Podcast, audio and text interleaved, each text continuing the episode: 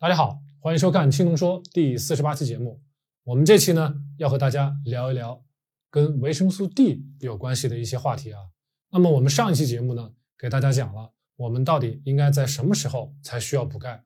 那么我们这一期呢，给大家讲一讲这个维生素 D 在我们人体内到底是如何产生，以及是如何作用的，如何促进咱们钙离子的吸收的。那么这一整个过程大家了解了之后呢，相信大家对维生素 D。有一个更深入的了解啊，将来呢，什么时候需要补维生素 D，自己呢会有一个比较明确的答案啊。那么我们平常嘴中常说的维生素 D，到底指的是什么呢？我们嘴里常说的维生素 D，实际上应该叫做维生素 D 三啊。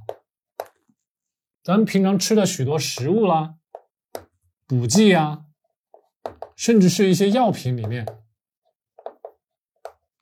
所指的维生素 D。全部都指的是维生素 D 三啊，比如说咱们平常经常吃的钙片，那么钙片最常见的就是维生素 D 三加上碳酸钙啊。当然，咱们如果平常经常晒太阳的话，我们的皮肤也会产生维生素 D 三啊。因此呢，食物、补剂、药品，还有咱们的皮肤，都可以给咱们的人体带来维生素 D 三啊。那么这个维生素 D 三到底是具体是个什么样的东西呢？它的英文叫做 cholecalciferol，咱们中文翻译过来呢叫做胆钙化醇 cholecalciferol。大家不用记住这么复杂的名字啊，大家只用记住。在我们的皮肤产生的维生素 D 呢，就是这种维生素 D 三啊。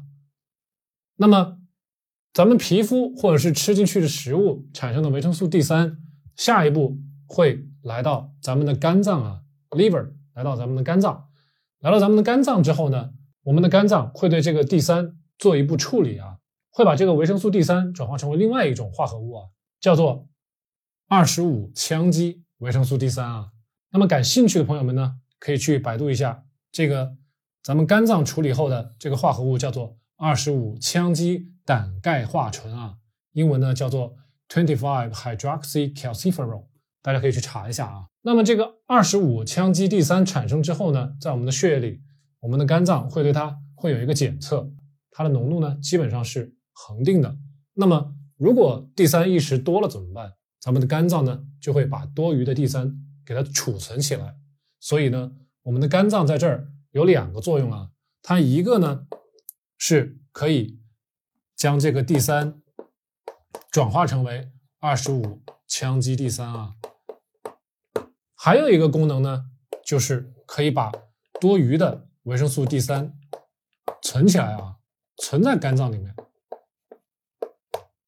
所以大家有没有发现，咱们的动物的肝脏啊，动物的肝脏。还有呢，咱们平常经常吃的一些补剂，比如说鱼肝油。那么，这种动物的肝脏或者是鱼肝油呢，是很好的维生素 D 的来源啊。原因呢，就是肝脏可以存储多余的维生素 D 三啊。因此呢，咱们大家也不需要过于的担心啊。哎，如果我的 D 三吃多了怎么办？我的补剂吃多了怎么办？没关系。会存在咱们的肝脏里面啊。下一步呢，咱们的肝脏会把产生的二十五羟基 D 三再送到咱们的肾脏啊，在咱们的肾脏呢，会把它再转化成为另外一个化合物，叫做一二十五二羟基 D 三啊。这个名称呢很复杂，大家不用记住。但是呢，要明白一点，就是在咱们肾脏产生的这个一二十五二羟基 D 三。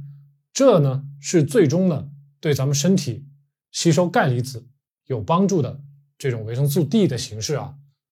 那么这种形式的维生素 D 呢，比咱们皮肤刚刚产生的维生素 D 三啊，它的效果要强一千倍啊。所以大家现在能明白了为什么咱们肾脏最后产生的这种维生素 D 的产物那么的重要啊？因为光是维生素 D 三的话。对咱们的钙离子的吸收呢，效果没那么强，很弱很弱。那么下一步呢，这个维生素 D 终于就来到咱们的小肠啊，在咱们的小肠的表皮细胞呢，咱们的维生素 D 会在咱们的小肠的表皮细胞促进一种蛋白质的合成啊。那么这种蛋白质的名字呢，叫做 cal binding，中文翻译过来呢，叫做钙。结合蛋白，那么在小肠表皮细胞有了这样的一个蛋白质之后呢，我们的小肠终于就有能力去吸收钙离子了啊！大家在这儿一定要记住这个 cal binding 的作用。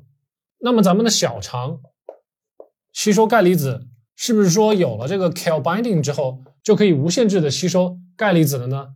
并不是啊，咱们人体每天最多能够吸收的钙离子大概是三百五十毫克啊，每天。所以呢，大家不用特别担心，说，哎，我要是吃多了啊奶制品啊，吃多了鸡蛋，吃多了肉，我这个身体里的钙会不会多的超标呢？大家不用特别担心啊。那么，超过这个量的钙呢，我们人体一般会通过尿液啊，通过粪便呢，会把它排出去啊，会把它排出去。那么大家在这儿要记住的一点呢，是咱们的 cal binding 钙结合蛋白。那么它一旦形成了之后呢？可以持续作用好几周。那么，即使呢，我们的维生素 D 在它形成了之后没有了，咱们并没有去晒太阳，咱们并没有去通过食物去补充维生素 D 也没关系。它在未来的好几周中啊，都一直会存在在咱们的肠道的表皮细胞上。所以呢，这个 cal binding 是一个持久性的啊，是一个持久性的一种产物，可以帮我们呢。在好几周的这个时间之内呢，能够持续的吸收钙离子啊。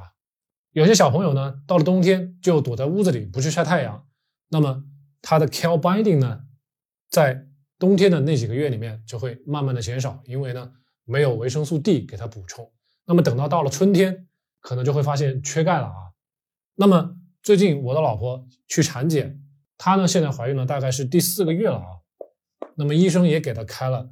维生素 D 三加钙这样的一个组合的一个药片啊，那么在我理解呢，也是医生会担心这个孕妇如果三个月、四个月不去晒太阳，体内的维生素 D 可能就会不够啊，这样呢，将来会影响钙离子的吸收啊，因为怀孕的过程中呢，不管是胎儿还是孕妇，都是需要许多的钙的啊。好了，咱们的小肠终于把钙离子吸收进来了。那么钙就会进入到咱们的血液啊，进入到咱们的血浆。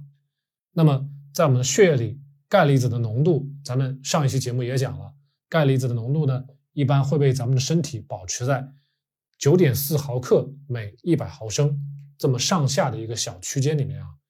那么如果钙离子的浓度高于九点四之后呢，我们的旁甲状腺分泌的 PTH 啊就会减少，减少了之后，在这个地方。大家有没有注意，我们的 PTH 呢会在肾脏这里有一个非常重要的功能，它呢在肾脏对最后的这个一二十五二羟基第三有一个激活的作用啊，激活的作用。如果没有 PTH 的存在呢，咱们肾脏产生的这个化合物是不起作用的。所以大家在这儿可以看到啊。PTH 有两个作用，一个呢是激活肾脏产生的这个维生素 D 的一个产物，第二个作用呢就是调节咱们钙离子浓度的恒定啊。如果钙多了呢，PTH 就会减少；如果钙少了呢，咱们的 PTH 就会增多啊。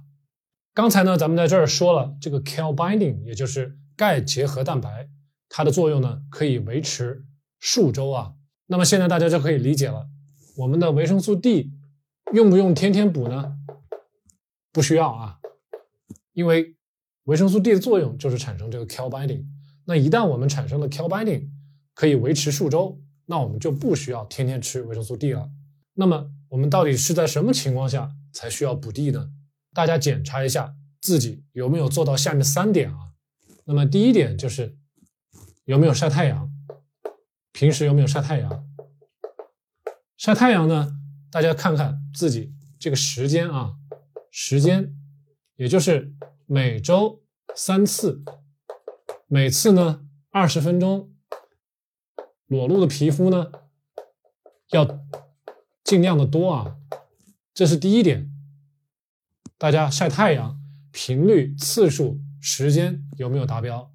第二点就是咱们平常有没有吃？含地的食物啊，就是刚才咱们说的肝脏，动物的肝脏。大家多久吃一次啊？大概呢，我个人觉得一到两周，咱们吃一次动物肝脏其实就可以了啊。第三点，如果这两点都没做到，第三点，平常有没有吃鱼肝油呢？其实跟第二点是差不多的意思啊。那么，如果这上面三点大家都没有做到的话，那么你很有可能就需要补地了啊。那么，根据咱们前面说的这套原理呢，从皮肤到肝脏到肾脏到小肠，最后呢还有咱们的旁甲状腺。那么大家还需要注意的一点就是，咱们刚才说的这几个部位啊，大家有没有疾病啊？这一点呢，我在上一期第四十七期讲钙的时候。我也提到了啊，那么不论是皮肤也好，肝脏也好，肾脏也好，咱们的旁甲状腺，还有我们的小肠，咱们上期说的是啊腹泻或者是脂肪泻这些情况，如果这些器官大家出现了慢性的疾病，那么你也需要考虑一下维生素 D 不足的情况啊，因为这种呢是器官的病变导致的，那么将来处理起来会更加复杂一些。所以在这儿呢，我希望大家把咱们的。四十八集，还有四十七集啊，一起看啊，这样呢，大家对维生素 D、对钙会有一个完整的认识啊。